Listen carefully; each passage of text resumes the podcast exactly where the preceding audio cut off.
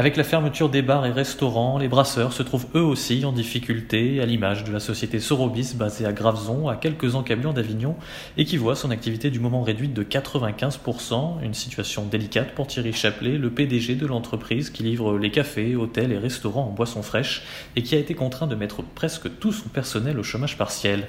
Un reportage d'Alex Gay. Mais on essaie de garder le moral, et puis euh, voilà, on espère qu'on va vite euh, voir le bout des choses, et, puis qu'on va être euh, libéré pour pouvoir travailler euh, comme ça pouvait se faire avant, on va dire. Voilà.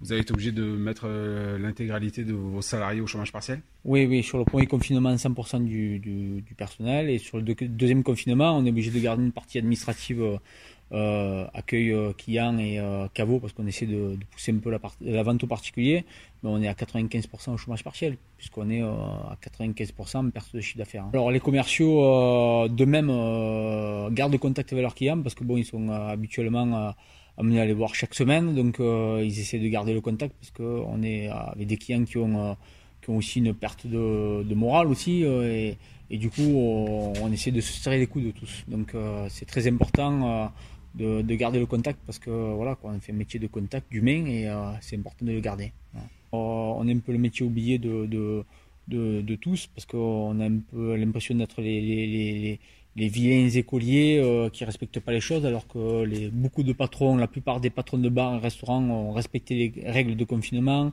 ont respecté les règles de, distanciation et, et j'ai l'impression qu'on est les vilains petits canards dans l'histoire parce que parce qu'en fait, euh, on peut les manger au restaurant, on peut s'asseoir à table et, et par contre, euh, finalement, on n'a pas le, on a, on a le droit d'aller faire nos courses et être tous serrés les uns contre les autres et au restaurant, on n'a pas le droit d'y aller. Donc, on comprend pas trop en fait l'histoire. Voilà. Le mois de janvier, c'est un mois assez calme pour nous. Euh, c'est très dommage qu'on puisse pas ouvrir en décembre parce qu'en décembre, les gens se lâchent un peu. C'est les fêtes de fin d'année, ça vit, ça va manger au restaurant, euh, ça sort. Donc euh, effectivement, le mois de décembre, c'est une grosse, grosse perte de chiffre d'affaires pour beaucoup, beaucoup de clients.